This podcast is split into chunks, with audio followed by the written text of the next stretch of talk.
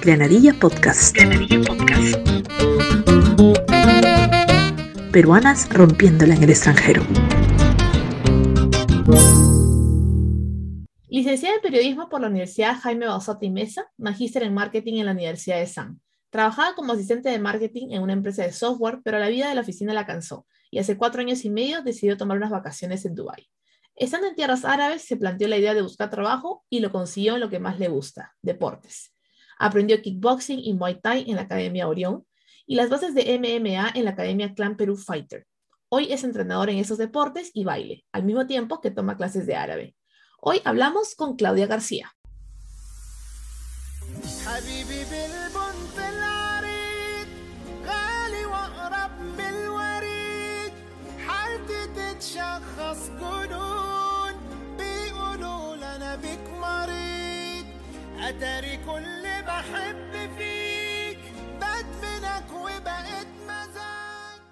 Hola Claudia, bienvenida a la Nadia Podcast. ¿Cómo estás?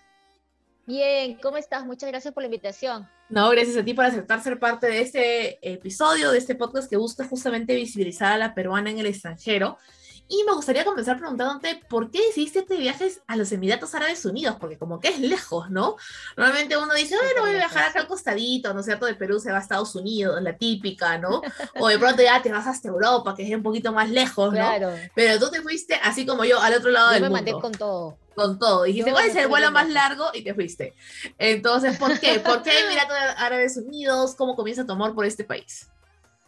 Mira, te cuento. Eh, en realidad yo desde muy chica tengo una especie de, de afición por la música árabe. Mm. Siempre me ha gustado lo que es la música árabe, eh, la cultura, la ropa, la comida. Siempre me ha gustado el tema del cadereo, el belly dance, el sonido de las, de las percusiones. Siempre me ha gustado. Y siempre, te cuento, desde antes que exista el Internet, yo ya buscaba este, la manera, en Magdalena había un mercadito donde yo compraba CDs de música y yo le decía al chico si me podía traer música árabe y él siempre me traía música india y me quería hacer engañar que era música árabe, pero bueno, el tema es que me traía la música que yo pedía, camuflado, ahí me venían algunos artistas árabes, entonces siempre tuve este, esta fijación con, con el tema del Medio Oriente, ¿no? Cuando yo ya pasó los, pasaron los años, yo trabajaba por una empresa de software en el área de marketing y hubo un punto que yo ya quería renunciar, yo ya estaba cansada de muchas cosas, de alguna manera sentí que no me daban mi lugar en, la oficina, en el trabajo, no me daban mi oportunidad de, crecer como profesional, como que me tenían estancada. Y sentí que no lo merecía, porque yo sí me preparaba, este, hice una maestría, eh, seguí estudiando, hacía diplomados, presentaba proyectos, pero era como que no me dejaban crecer. Quería siempre tenerme en la misma posición y eso me frustraba tanto que yo decía, ah, quiero renunciar. Entonces cuando decidí renunciar, el CEO me dijo, no renuncies, porque mejor no te tomas unas vacaciones? Tómate un mes, relájate y cuando regreses todo va a estar más tranqui, ya no va a ser, ya no lo vas a ver tan mal. Yo le dije, bueno, vamos a ver, vamos a ver, vamos para allá. Entonces comencé a buscar qué país árabe era el más seguro, ¿no? Donde no habría pues problemas de terrorismo, delincuencia y todas las cosas que, bueno, de alguna forma escuchamos en Occidente, ¿no?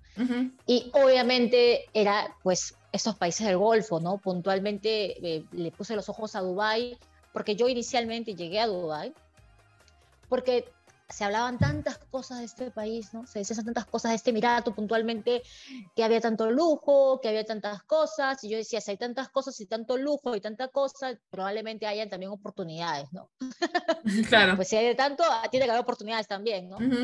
Y así, así me vine de vacaciones, ¿ah? ojo, no, no había renunciado a mi trabajo ni nada, me vine de vacaciones a Dubái, eso ya fue en el año 2017. Y llegando aquí hice amigas, eh, hice una amiga de Arabia Saudita, hice otra amiga de Irán, y nos hicimos muy amigas y ellas me dijeron, oye, ¿por qué no te quedas mejor? ¿Para que te vas a regresar? Acá te va bien, te gusta, este, tienes todavía todo un mes para buscar trabajo y tratar de quedarte, ¿no? porque les comento, para los que no saben, tú puedes venir aquí con visa de turista a buscar trabajo, pero no a trabajar, ojo. O sea, tú puedes buscar trabajo con tu visa de turista y una vez que tú consigues el empleo, la empresa se tiene que encargar de cambiar tu estatus de turista a trabajador. Claro. No puedes trabajar con visa de turista aquí, ¿no? Entonces yo dije, ya, ¿por qué no? y empecé a postular primero como marketing, ¿no? Que es lo que yo había estudiado, marketing, comunicaciones y todo esto. Y ellas me dijeron, pero, pero a ti te gusta el baile, a ti te gustan los deportes, a ti te gusta lo que es este, las artes marciales. Y yo de hecho ya venía haciendo artes marciales en Perú, en la Academia Orión, había hecho lo que es Muay Thai y también había hecho lo que era en Clan Perú Fighting, lo que era MMA con el profesor Akita. Entonces tenía un cierto conocimiento en artes marciales. Me dijeron, ¿por qué no intentas? ¿no? De repente en, algún gimnasio puedes desarrollarte haciendo lo que te gusta. Y yo dije, ¿será? ¿Será que me harán caso? Pero acá nadie me conoce, ¿por qué me van a contratar? ¿no? Claro. Y pues no hay peor error que el no intentar, ¿no? Entonces agarré y dije, vamos a intentarlo. Y empecé a mandar mi currículum como troyano a todos los lugares, a todas las webs, a, toda, a todo sitio, así cual spam, así así como esos volantes que te dan en el centro de Lima, tal cual. Y me llamaron a una entrevista. Eh, es muy gracioso porque la noche anterior nos habíamos ido de fiesta. Ajá. Y, y al día siguiente recibo un mensaje en el WhatsApp, ¿no?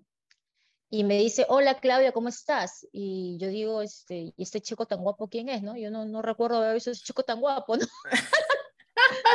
y mis amigas me dicen, de repente este, te sacó a bailar anoche y le diste tu número. Y yo le digo, no, yo, yo estoy segura que si ese chico me hubiera escrito, yo no me hubiera olvidado. O sea, si ese chico claro. hubiera pedido mi número, yo no me hubiera olvidado. Estoy segura que no lo conozco.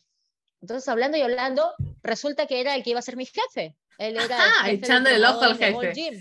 Ajá. Claro, pero es, lo que pasa es que acá, no, no voy a generalizar porque puede que en algunos casos sea distinto, pero hay empresas que te llaman y no se presentan directamente, no entiendo el motivo.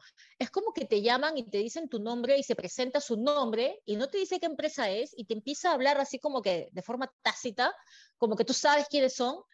Y, y no, no, eso, eso no, no hagan eso, chicos, eso es muy confuso. Entonces él hizo lo mismo, ¿no? Me dice, hola, ¿qué tal? ¿Cómo estás? ¿Qué tal el fin de semana? Y no sé qué, yo bien, y no sé qué. Y me dice, y después de una conversación, y yo confundía qué estaba pasando, me dice, este, hemos recibido tu currículum en Gold Gym y queremos llamarte a una entrevista. Ah, bueno, ahora entiendo qué está pasando, ¿no? Y me tocaba irme a Abu Dhabi. De hecho, pues este, hay un bus que te lleva de Dubái a Abu Dhabi. Me tocaba la entrevista en la mañana y fui. Y la cosa que, este, que mi jefe, un caballero, una persona muy así amable, un caballero, un señor, muy bien portado, este, me hizo la entrevista, todo, me preguntó este, si sabía bailar, si podía enseñarle baile a, a las mujeres emiratíes. Le dije, ah, yo soy la que rompe el suelo, le dije. yo soy la que rompe el suelo, yo soy la, la, diva de la noche, así que estás hablando con la mujer indicada. Y se comenzó a reír también. me dijo, ah, bueno, wow, eso me gusta. Y le dije, sí, sí, sí, yo puedo enseñarles a bailar reggaetón, salsa, les voy a enseñar a terapiar el piso muy bien. Y me dijo, acá también he visto que haces lo que es boxeo, Muay Thai, quisiera saber. Cuéntame un poco. Le dije, sí, de hecho sí estuve enseñando a algunos chicos, a mujeres también, eh, cuando estaba en Perú, porque de hecho cuando yo ya entrenaba, eh, yo entrené cerca de tres años, entonces el último año ya el profesor a veces me decía, no, oye, ¿por qué no ayudas a, a unas chicas que recién llegan, que son nuevas? las bases, una cosa así, ¿no? Entonces sí tenía experiencia de alguna forma, no a nivel profundo, no, no soy una entrenadora a nivel técnico, no, pero sí algunas cosas básicas puedo ayudar, ¿no?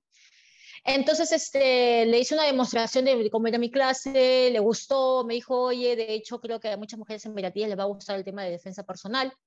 Y así eh, me pidieron eh, que haga una certificación una vez que lograra eh, firmar el contrato que tenía que hacer unos cursos para poder tener la certificación, porque aquí solo puedes ser entrenador si tienes esa certificación. O sea, con esas certificaciones te dan la licencia para ser entrenador. Así que en realidad yo fui bendecida porque lo hice al revés, ¿no? Eh, me contrataron y luego hice la certificación, ¿no? Pero normalmente ya no es así. Y así, y así fue que, que llegué aquí. y que estamos ahí, ¿no es cierto? Y bueno, ya, ya llevas cuatro años por allá, ¿no es cierto? Y lo que conversamos antes de comenzar, eh, de hacer la grabación, era que de hecho es diferente la cultura, pues, no árabe a la cultura peruana. Entonces, en estos cuatro años, ¿no es cierto? ¿Qué, ¿Qué diferencias y de pronto qué similitudes también puedes haber encontrado por ahí entre ambas culturas?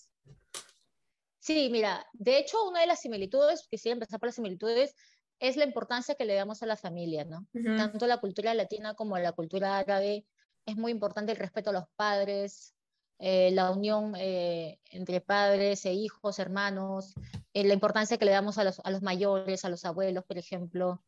la abuelita sagrada, aquí y allá, ¿no? Entonces, estas son cosas que, que encuentro similar también como los latinos y los árabes demostramos nuestro amor a través de la comida, que es algo que acá me subió de peso.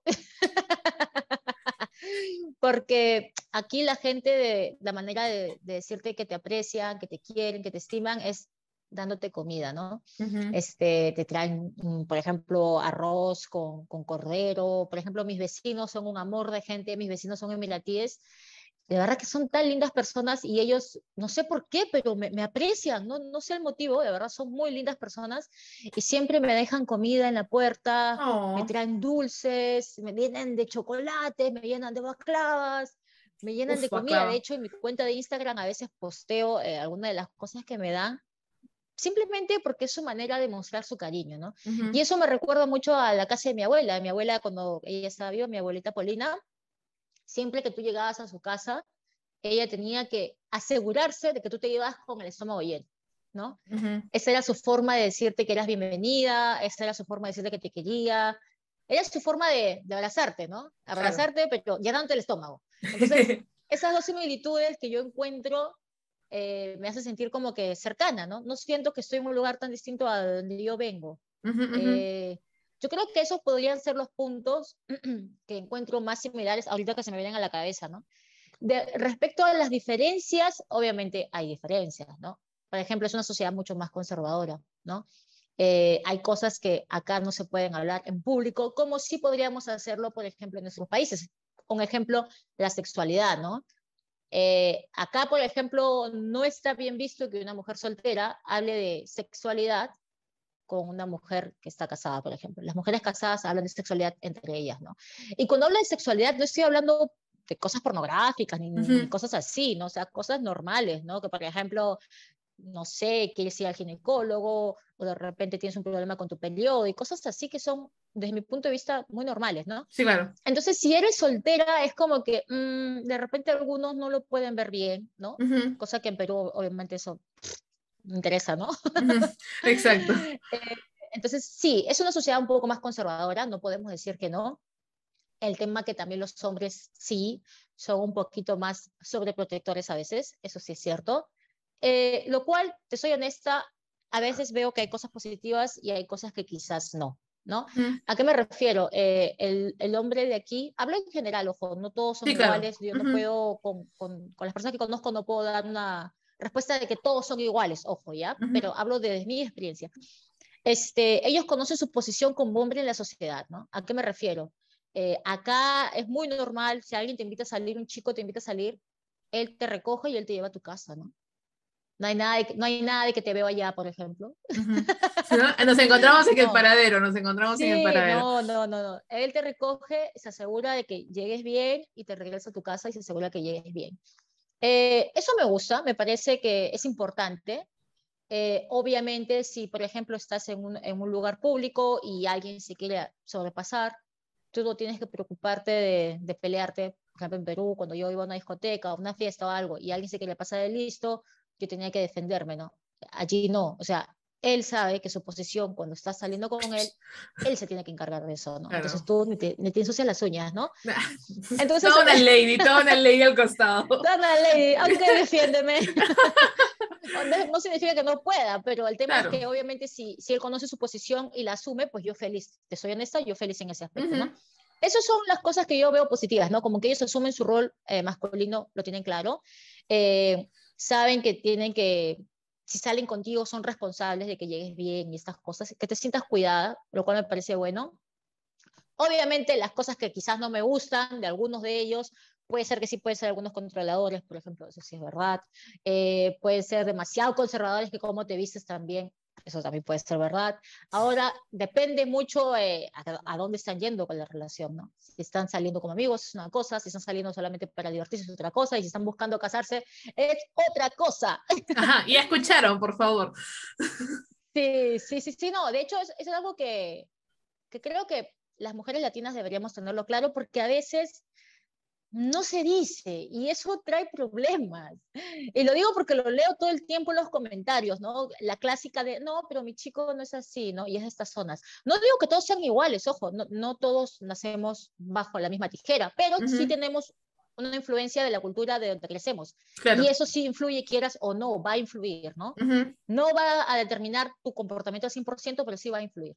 Entonces, este, y yo digo, claro, de repente él no te va a decir nada al inicio porque de repente pues no está buscando casarse, de repente está buscando solamente pasarla bien, pero ya si necesita presentarse a, presentarte a su familia, si ya está pensando quizás en, tener algo más, más formal, eh, hay cosas que vas a ver que van a cambiar. Y, y esa es la verdad, ¿no? Eso es algo que creo que las voy a salvar a más de una con decirles eso. No, es importante. Habrán algunas que lo tomen bien, habrán algunas que no lo tomen bien, pero es la verdad, ¿no? Fuera del tema de los chicos, que no es lo, lo más importante aquí, hay, hay, de todo, otro tema que puede ser diferente y que es positivo para mí es el tema de la seguridad, ¿no? Eh, que es lo que veníamos conversando hace un rato. Eh, aquí la seguridad es primordial, ¿no? Tú puedes salir a las 2 de la mañana y no te pasa nada, ¿no? Tú puedes salir sola 2 de la mañana y no te pasa nada. Y no tienes el miedo de que te va a pasar algo. Obviamente uno tiene que cuidarse siempre a donde va. Obviamente porque siempre hay un loco por todos lados. Pero no es algo común. No es algo común. No es algo que se escuche todos los días. No es algo que sea pues un tema que, que el gobierno esté preocupado. Gracias a Dios no. Es un país muy seguro. Y eso es algo que al inicio pues sí sí te, te, asombra, ¿no? De hecho, yo recuerdo cuando recién llegaba, recién, recién, el primer mes que te cuento, que llegué así de vacaciones a ver qué pasa, este, me invitaron a salir. Eh, un chico me invitó a salir, un chico ahora me invitó a salir, y fue muy gracioso porque me invitó a almorzar a un, a un restaurante y yo me voy al baño y me llevo mi cartera y mi celular. Como todo el mundo, ¿no? Tú te vas al baño y te llevas tu cartera y tu celular.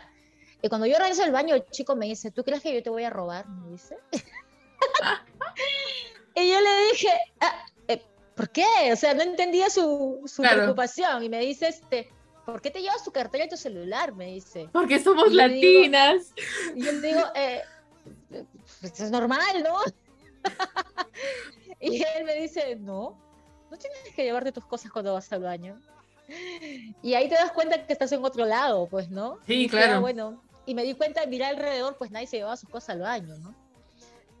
No, yo he entrado a bares donde en una mesa hay una Mac con todas las cosas ahí y el dueño pues se fue a la bodega a comprar algo y yo, ¿qué les pasa? Y mi esposo, pero no hay ningún problema. Y yo, ah, yo lo siento, pero mi instinto peruano latino no me, deja, pues dejar las cosas tiradas por ahí porque siento que alguien se las va a llevar. Y, sabes qué es lo curioso, que cuando ya tienes tiempo acostumbrándote a esa seguridad, es como que cuando regresas a tu país, eh, a mí me ha pasado, eh, es como que regresas el doble de paniqueada, ¿no? Porque es como que... Porque sientes que te has olvidado cómo era, entonces. Sí, sí, claro, exacto. Te de tus técnicas de supervivencia. Tal cual, tal cual. te olvidaste de cómo cruzar la pista en medio de las combis que están volando.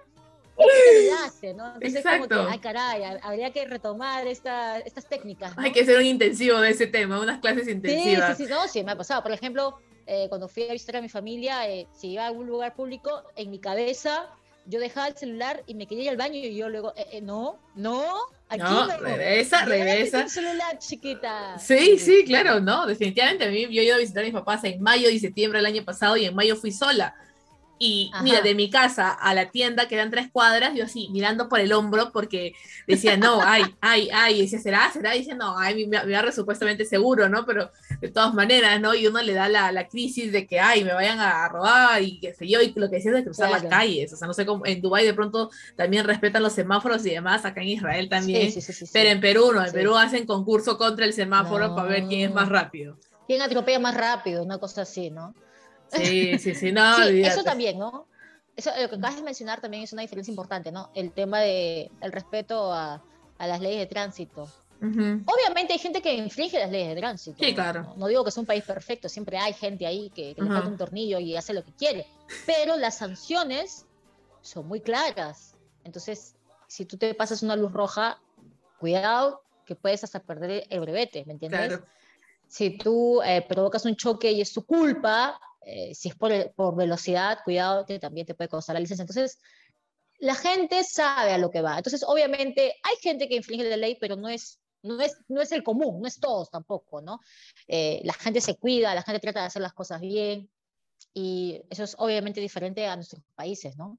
Claro, no, sí, definitivamente. Y bueno, hablando un poquito de Perú y que estamos haciendo las comparaciones y todo, ¿qué es lo que más extrañas de Perú y qué le dirías a aquellas peruanas que de pronto están buscando irse a la aventura, ¿no? Que dicen, ya, me voy con todo ahí al otro lado del mundo. Ya, mira, eh, lo que extraño de Perú, obviamente, como buena peruana, es la comida, definitivamente, ¿no? es lógico, ¿no? O sea, de hecho, aquí hay comida rica, ojo, ¿ah? Acuérdate que aquí viene gente de todos lados. Aquí encuentras restaurantes de comida india, de comida filipina, de, obviamente comida árabe, encuentras variedad de comida árabe. Hace poco, cuando fue Semana Santa, la semana pasada, antes de irme a Israel, eh, como estaban haciendo un ayuno, no sé si sabías, los etíopes hacen un ayuno, mm, no, no, no. meses más o menos, para prepararse para Semana Santa. Eh, yo me mandé con el ayuno, pero no, no, no, no los dos meses, solamente me mandé una semana. Qué falta de compromiso de tu parte. Sí, falta de compromiso. Y me fui a este restaurante etíope a probar su comida, ¿no? Porque ellos en ese periodo de tiempo se vuelven veganos. Entonces, este, aproveché para conocer comida etíope. Entonces, sí hay variedad de comida y hay comida rica, ojo, pero la comida peruana para mí es superior. Mi opinión. De repente hay gente que va a decir lo contrario. Para mí la comida peruana es así como que... Exacto, obvio, obvio. Todos los que escuchan este podcast están avisados que no hay mejor comida que la comida peruana. Definitivamente la comida peruana es la mejor. Obviamente extraño también a, mi familia una de las cosas que yo creo que son difíciles cuando vives fuera es el no poder ver crecer a tus sobrinos, por ejemplo, el no poder envejecer con tus primos, por ejemplo, eh, te pierdes de muchas anécdotas, te pierdes de muchas experiencias familiares, de eventos, matrimonios, bautizos, eh, hasta obviamente entierros también, ¿no? Y eso es lo que hace quizás más difícil, ¿no? Incluso más que la comida, ¿no? El estar fuera, ¿no? Es lo que más extrañas. Por ejemplo, yo tengo a mi primo, a quien quiero un montón, mi primo Juan José, que ojalá que si ve este podcast, te quiero mucho, primo. Y él tiene dos hijitos preciosos y, lamentablemente no, no, puedo crecer con ellos. O sea, ellos no me ven a mí, no me conocen, ¿no? Claro. Solo por foto, ¿no? Y las pocas veces que he ido a Perú, me habrán visto pues un par de veces, los he cargado y pues ni se van a acordar de mí tampoco, ¿no? No, sí. Y eso sí, eso sí es lo que me da un poco de pena, ¿no? El no poder eh, crecer, o sea, que mis sobrinos crezcan al lado de mí, ¿no? Que me conozcan, eh, crear un vínculo, ¿no? Eso sí es un poco triste. Pero por el otro lado, eh, lo bueno es que aquí con mis clientes yo trabajo con mujeres aquí, entonces todas sus hijitos, sus, sus, sobrinos que viven en la casa me, me, quieren como si fuera una tía, ¿no? Claro. Porque me ven, ¿no? Yo, yo tengo clientes que yo entreno desde que eran solteras hasta que se casaron, hasta que se embarazaron y hasta que dieron a luz o imagínate, ese bebé ha escuchado mi voz todo el día, gritándole a su mamá, yala, yala, yala. Entonces, este, eh, me, quieren. Por ejemplo, yo tengo una clienta que tiene conmigo prácticamente desde el tiempo que vine aquí, ¿no? Y su hijita, eh, yo entrené a su mamá desde que su hijita sale de su barriga. Entonces, la chiquita cada vez que me ve, corre, me abraza, eh, me, siente como familia, ¿no? Obviamente me hubiera gustado también que, ese vínculo se, generara por el lado de, mis primos y demás, pero bueno, estoy aquí, ¿no? Es parte del sacrificio cuando uno deja su país.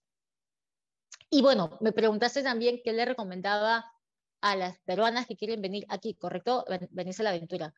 Mira, yo creo que todo lo que tú quieres hacer es un proyecto. ¿A qué me refiero? Si tú quieres dejar tu país para intentar algo en otro lugar, Sí, es una aventura porque finalmente tú no puedes controlar muchas cosas externas, pero no puedes irte tampoco a la loca. Tienes que recordar que es un proyecto, el cual requiere también inversión.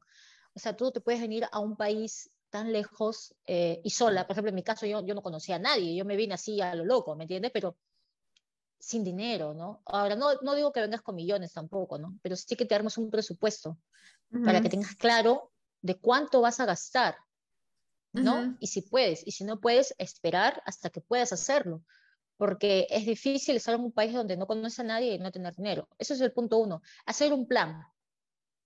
Hacer un plan, por ejemplo, ok, ya tengo mi presupuesto, eh, empezar a buscar, eh, por ejemplo, Dubisle es una de las aplicaciones que yo recomiendo para buscar lo que es alojamiento. puedes encontrar alojamiento barato si buscas a largo plazo. ¿A qué me refiero a largo plazo? Mínimo un mes, mínimo un mes. Si estás buscando eh, hospedajes de menos de, ese tiempo, es mejor irse a un hotel, pero si empiezas por un mes a más, o sea, si tienes un proyecto a largo plazo, te conviene mucho más rentar una pieza.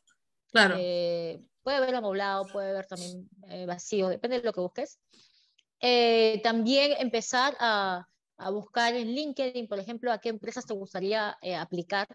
O sea, venir mentalizado, que tienes un plan y empezar a ejecutarlo, porque si tú vienes sin nada en la cabeza, así, cero, no sabes por dónde empezar, por dónde buscar hospedaje, por dónde buscar trabajo, no sabes absolutamente nada de, de, cómo, por ejemplo, ir a una entrevista, pierdes tiempo y pierdes dinero, pierdes recursos. Claro. Es por eso lo mejor es ir organizado, tener un plan, a qué vienes eh, y qué hacer si no te funciona ese plan. Claro. ¿A qué me refiero? Si tú estás viniendo con un presupuesto para, para buscar trabajo un mes, ya, ¿Qué haces si no consigues trabajo en ese mes? Tienes que tener un plan B. Un plan B puede ser de repente, no lo sé, tener otro dinerito por ahí, este, sal, porque depende, ¿no? De repente buscar en otro país cerca a la zona eh, posibilidades de trabajar para que no te regreses. Hay que ver maneras, ¿no? Pero no tener solamente un plan, sino siempre buscar todos los puntos donde puedas lograr tu objetivo, ¿no? Hay muchas formas de llegar a tu objetivo, simplemente tienes que ver qué camino es el que, el que te va a llevar, ¿no? Así es. eso, ¿no? Eso, eso. Ir con una idea clara, ¿no? No, no, no ir a lo loco porque la plata se acaba así, y más en este país, ¿no? Sí, sí, sí, definitivamente. Ya son países caros, ¿no? Y bueno, yo sé que conversábamos y venimos conversando que tú eres eh, entrenadora ¿no? en kickboxing y muay thai, y de pronto hay gente que le interesa entrenar, ¿no? Yo entrené, me acuerdo hace, le decía yo a Claudia que entrenamos en Orión, eh, yo me acuerdo, pucha, era el 2010, 2011, 2010, 2011. Sí, puede ser por ahí. Me encanta que las mujeres eh, eh, aprendan lo que es defensa personal. sí, que es importante. Entonces, me gustaría de pronto algunas recomendaciones que les puedas dar antes de que comiencen a entrenar, de pronto hasta que, que se arman de valor y o encuentran el tiempo de ir a una clase como tal, que pueden hacer desde sus casas, ¿no? Mira, yo, yo siempre recomiendo, aquí incluso también hago lo mismo, que todas las mujeres tenemos que aprender lo mínimo de defensa personal. O sea, eso es vital. ¿Por qué? Porque eso puede ser la diferencia entre morir en una situación de riesgo o escapar y buscar ayuda. Eh, mucha gente, yo recuerdo cuando yo empezaba el tema de artes marciales, cuando estaba recién empezando me decían, ¿no? Algunos chicos más que nada me decían, pero tu fuerza nunca vas a poder compararla con la de un hombre, ¿no? Este, y, y, obviamente lo que tú buscas como mujer en defensa personal no es ponerte a pelear de tú a tú con, con, con el matón, ¿no? Tú estás buscando eh, ganar una competencia de UFC cuando estás peleando. Lo que estás buscando es una manera de minimizar el riesgo y poder huir y pedir ayuda.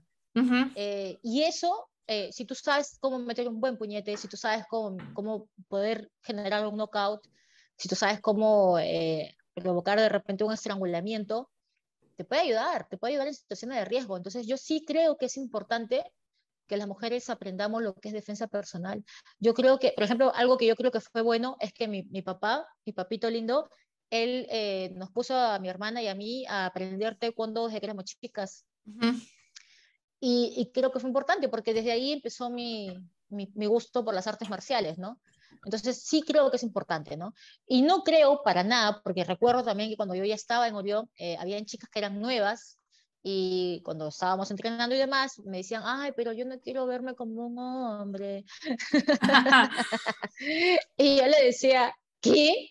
¿Pero qué tiene que ver una cosa con la otra? Tú puedes ser todo lo femenina que quieras, pero también puedes meter unas buenas trompadas. O sea, tienes que aprender a defenderte. O sea, eso no implica de que seas un hombre o que te quite la femenidad ni nada de eso. Tú puedes ser lo más femenina posible y meter una buena trompada.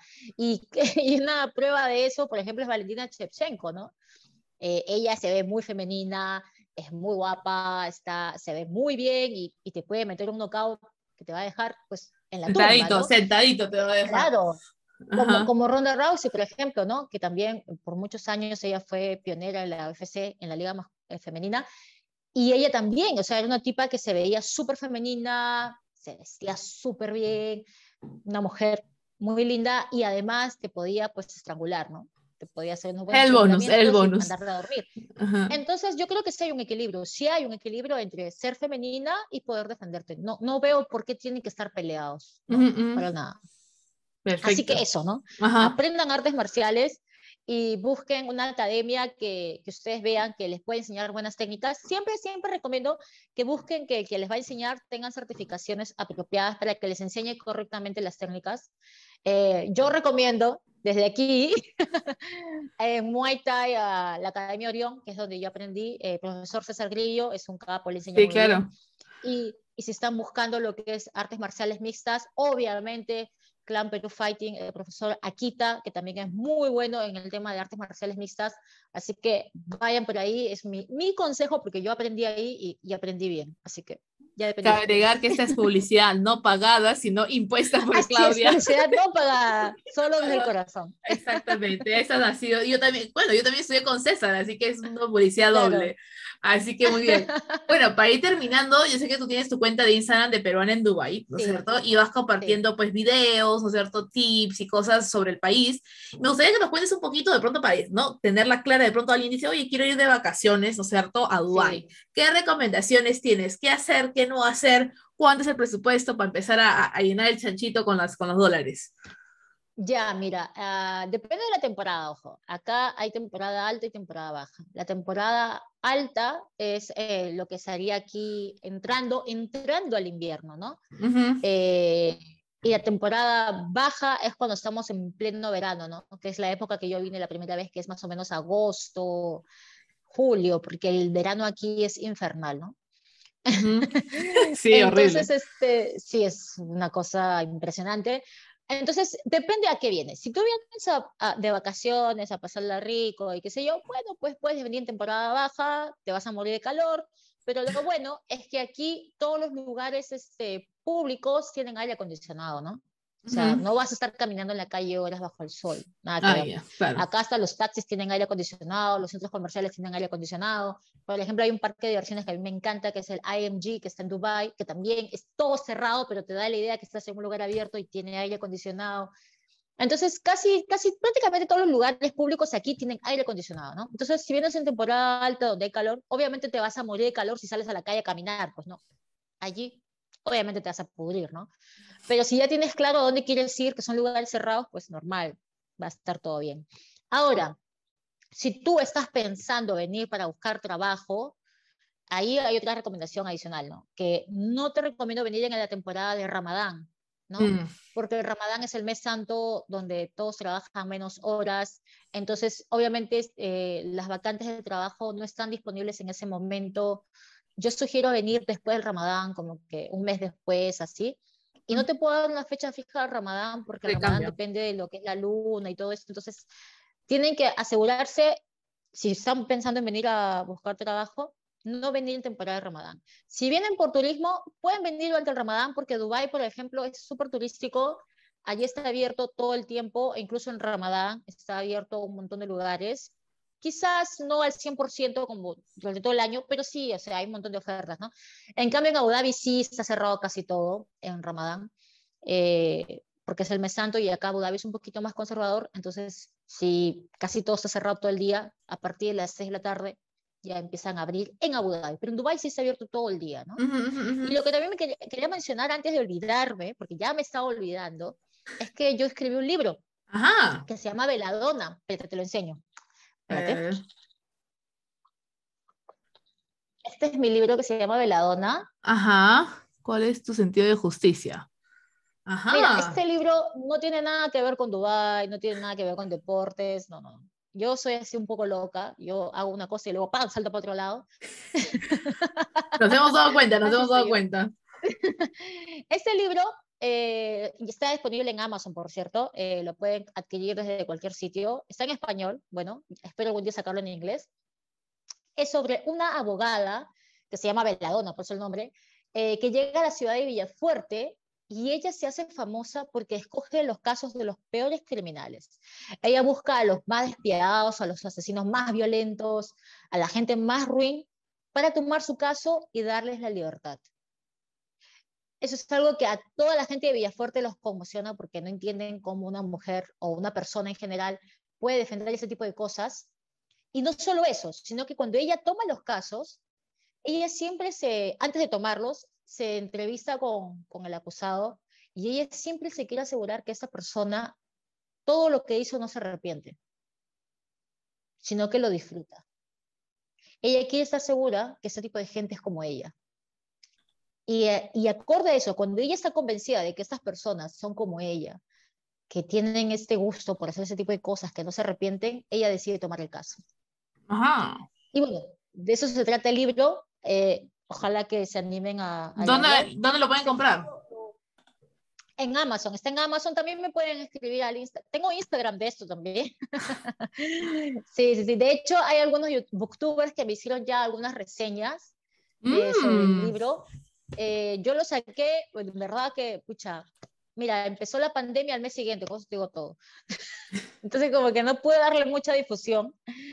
Eh, es literal, o sea, fue como que diciembre del 2019, si no me equivoco, 18, Claro. bueno, algo por ahí. no qué Ujú. fue. Y como que al mes siguiente empezaron los casos de coronavirus y se cerró todo y nos fregamos. Sí, claro, claro. Entonces, este, fue un poco difícil hacer la promoción de ese libro por obvias razones, Ajá. Pero no tiró la toalla, no tiró la toalla. No, no, Así claro que... sí, claro que sí. Yo creo que está muy bueno. Ya escucharon, está en Amazon. ¿No es cierto? Y también le Sí. pueden escribir a Peruana en Dubai para preguntarle sobre el libro. Así Y para la última pregunta, porque nos, nos desviamos un poquito del tema del turismo, por ejemplo, si alguien quiere ir unos cuatro o cinco días, ¿no es cierto? Más o Mm. menos, ¿cuál es el presupuesto para que la gente haga sus números? Mira, lo que pasa es que siempre que me preguntan eso, yo tengo todo un dilema. Por- y te explico por qué. Porque depende mucho de qué cosa quieres hacer y cuánto quieres gastar. Ujú. Hay gente que viene a Dubái, por ejemplo, y quiere tirar todo. Quiere irse a los lugares más caros, quiere comer lo más, lo más de verdad. Claro, claro. Yo, por ejemplo, yo no, yo no pienso así. Yo, yo digo, no, prefiero gastar mi dinero en experiencia que, por ejemplo, en restaurantes carísimos o hoteles carísimos. Puede que a veces sí me anime, pero no es que yo vaya a tirar todo. Pero hay gente que sí, y, y no está mal, cada uno hace con su plata Claro. con lo que mejor le baila. Ujú. Entonces, este, depende de qué es el presupuesto, ¿no? Por ejemplo, eh, si estás buscando hoteles, eh, si vienes de turismo, obviamente Booking es una aplicación que te puede ayudar a armar tu presupuesto según el tipo de hotel que estás buscando. Hay también hoteles para mochileros aquí, sí hay, sí hay hospedajes para mochileros. Eh, si no me equivoco, puedes encontrar hasta de 100 dirhams, que es como 100 soles, como 30 dólares más o menos la noche Ujú. puedes encontrar. Hay más baratos también, pero obviamente la calidad es así mega cutre. También hay hoteles cutre, también. hay, Claro, hay obviamente. para todos los bolsillos. Eh, de, respecto a comida, este, bueno, yo hablo más o menos de lo que yo busco, ¿ok? ¿ok? De repente hay alguien que está buscando hoteles de mil dólares y más, bueno, chévere, pueden encontrar también. También hay, también hay. También, ay, ay, ay, ay. Comida, este, yo cuando llegué la primera vez, acuérdense que yo llegué como turista, yo me comía mis shawarmas, que es como comida rápida árabe al paso, que es lo barato. Puedes encontrar shawarmas, por ejemplo, donde yo vivo ahorita, en esta zona, 20 dirhams, hasta de 15 dirhams. 15 dirhams, vamos a decir 5 dólares, 6 dólares, está súper bien. Claro. Eh, obviamente, si estás buscando algo más fancy, vas a encontrar la comida muy cara también. ¿no? Eh, lo bueno es que aquí el transporte público es barato también. Eh, hay una tarjeta que puedes usar lo que es el tram, el metro, eh, los buses también. Ahora, todo el sistema de transporte público no es el mismo de Dubái que Abu Dhabi. En Abu. Dhabi no hay este metro, no hay tram, solamente buses pero en. Dubái sí tienen eso mucho más desarrollado. Eh, más o menos algo así, ¿no? Eh, lo que pasa es que es muy difícil para mí determinar Claro. un presupuesto porque hay gente que a, a mí me escriben a veces y, y, por ejemplo, se quieren venir de vacaciones de luna de miel y quieren pues gastar un montón, ¿no? Y yo ni tengo idea tampoco cómo, a dónde No, es que, es que es eso, cierto, ¿no? totalmente acuerdo contigo. La vez pasada me escribieron para pedirme hoteles en Jerusalén y yo le decía, bueno, pues que yo vivo en mi casa, ¿no? Entonces no sé cuánto está un hotel. Te puedo recomendar porque conozco, que, se, que seguro, que es bonito, que está céntrico, tal Claro. lugar. Y al final, si quieres un hotel caro, eso es al toque, ¿no? Eso, eso lo encuentras más rápido Claro, que el hotel. lógico, lógico, El hotel lógico, caro siempre lo totalmente. encuentras más barato. Pero bueno, ya yo lo que les recomiendo a los que nos están escuchando es que visiten a Peruana en Dubai en Instagram para que vean los videos que tiene. Y Claudia, muchísimas gracias por estar con nosotras el día de hoy y que la sigas rompiendo entonces en los Emiratos Árabes Unidos. حبيبي يا حبيبي يا حبيبي يا حبيبي حبيبي يا حبيبي يا حبيبي يا حبيبي يا حبيبي يا حبيبي يا حبيبي يا حبيبي يا حبيبي يا حبيبي Te invito a que sigas a Claudia García en Instagram como peruana en Dubai. Y si conoces o eres una peruana rompiéndola en el Medio Oriente, porfa, avísame. Gracias por escucharme. Granadilla Podcast. Granadilla Podcast. Peruanas rompiéndola en el extranjero.